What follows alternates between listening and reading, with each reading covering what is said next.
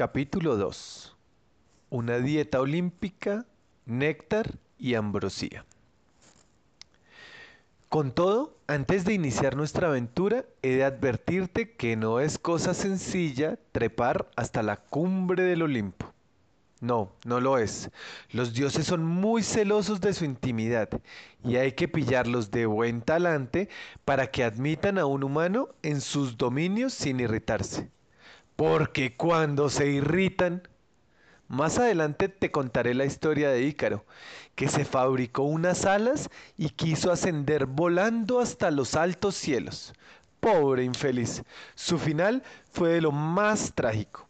Los dioses y los héroes de la mitología nunca vieron con buenos ojos a los intrusos que se acercaban a ellos irreverentemente o con un ánimo altivo. Y a propósito, ¿con qué ánimo o intención te acercas tú, muchacho? ¿Qué buscas o piensas encontrar en el conocimiento de los grandes mitos de la antigüedad? Si puede saberse.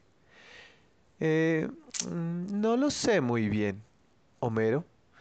Puede que sea la curiosidad de mi primer impulso, pero quizás tú puedas, mejor que nadie, hacerme ver otras razones o motivos por los que merece la pena que un hombre de mi tiempo conozca la mitología y su significado. El significado de los, de los mitos, menudo lío te has metido, muchacho.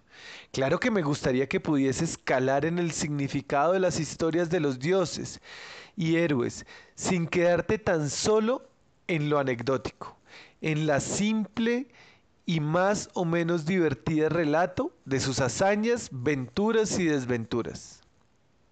Porque todas ellas, amigo mío, todas encierran una enseñanza, un símbolo, una alegoría, un oculto significado de cualquier misterioso fenómeno de la naturaleza, de un comportamiento humano, una respuesta a cuestiones profundas sobre el origen del hombre y de la vida, sobre el principio y el fin, sobre el destino y sobre la libertad humana. No nacieron los mitos porque sí, ni yo canté las hazañas de los dioses tan solo para divertir al auditorio que me escuchaba. Los mitos nacieron, tanto los griegos y romanos como cualquier otra mitología antigua o moderna, pues también en tu tiempo hay mitos y héroes mitológicos, no vayas a pensar que no. Todos los mitos nacieron, digo, para dar respuesta a las más íntimas y misteriosas preguntas del corazón del hombre. Además, difícilmente podrá entenderse la historia, la literatura, el arte y la cultura antigua si se desconoce la mitología. Incluso gran parte de la llamada cultural occidental a la que tú y yo pertenecemos, tanto la antigua como la moderna, están inspiradas en los mitos clásicos. En el arte es donde más claramente se demuestra cuadros, bajorrelieves, esculturas de todas las épocas. Copian no solo las formas bellas de las obras maestras clásicas, sino que toman no pocas veces de la mitología los temas que representan. Los grandes mitos han inspirado siempre a los más encumbrados escritores y artistas.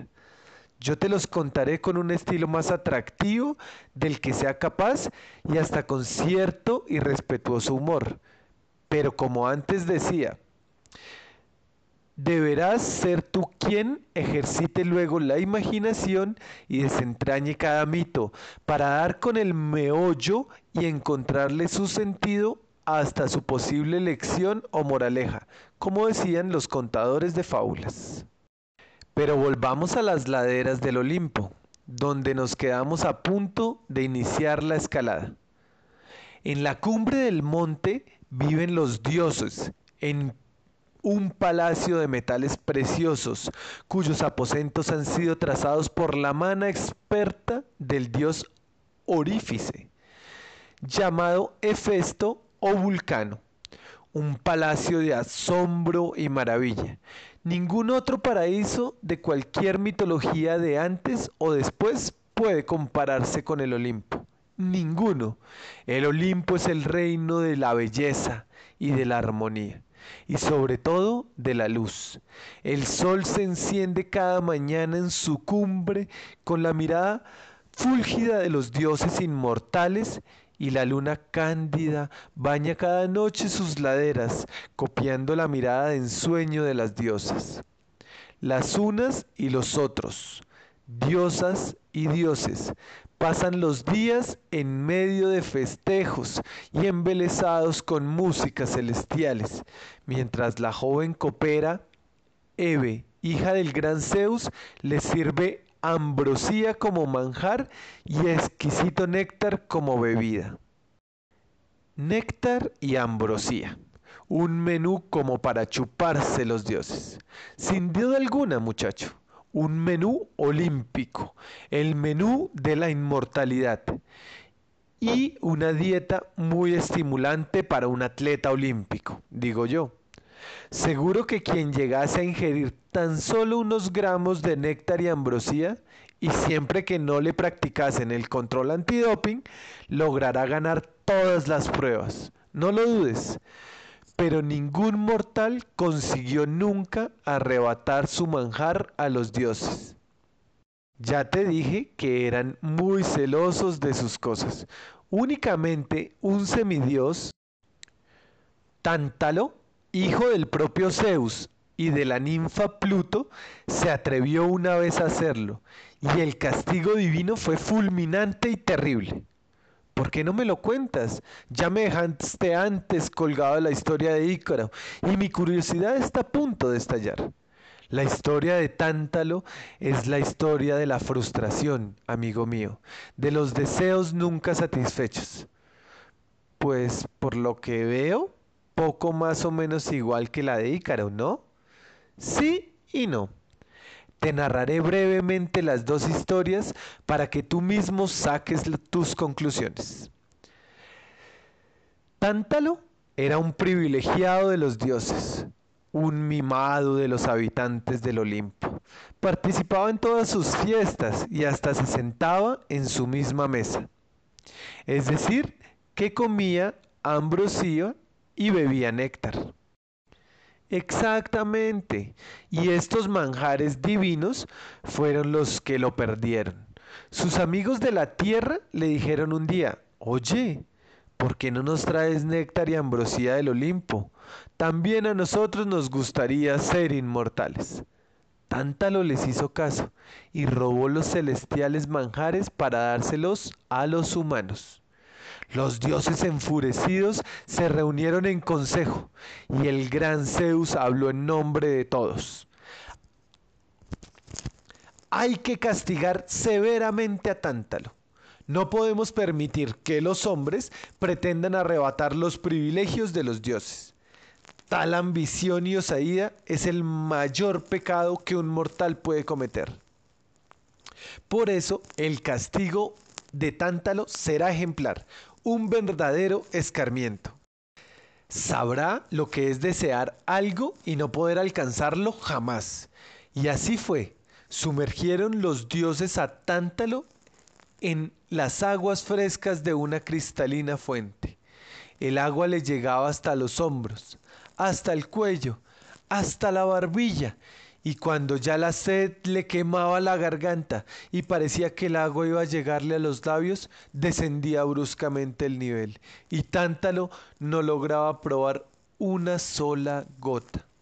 Otras veces colgaban delante del reo ramas de exquisitos frutales. El hambre lo acuciaba y estiraba las manos ansiosas para atrapar una manzana, una breva con una gotica de miel, y justo en ese momento un golpe de aire le elevaba las ramas y Tántalo apretaba sus puños vacíos con rabia. Y para colmo de males y suplicios, estas continuas frustraciones le sucedían a nuestro reo mientras una roca descomunal pendía sobre su cabeza, amenazando desplomarse en cualquier momento y aplastarlo. Seguro no le quedaron ganas de robar otra vez los manjares de los dioses. Y que lo digas, muchacho, como tampoco a Ícaro le hubieran restado ánimos de haber sobrevivido para emprender de nuevo la hazaña que le costó la vida.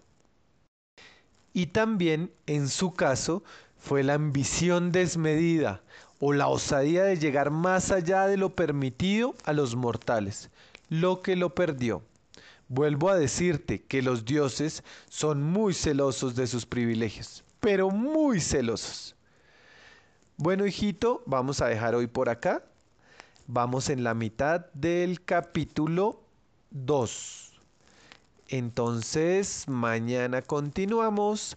Te amo, descansa, te amo con todo mi corazón. Chao.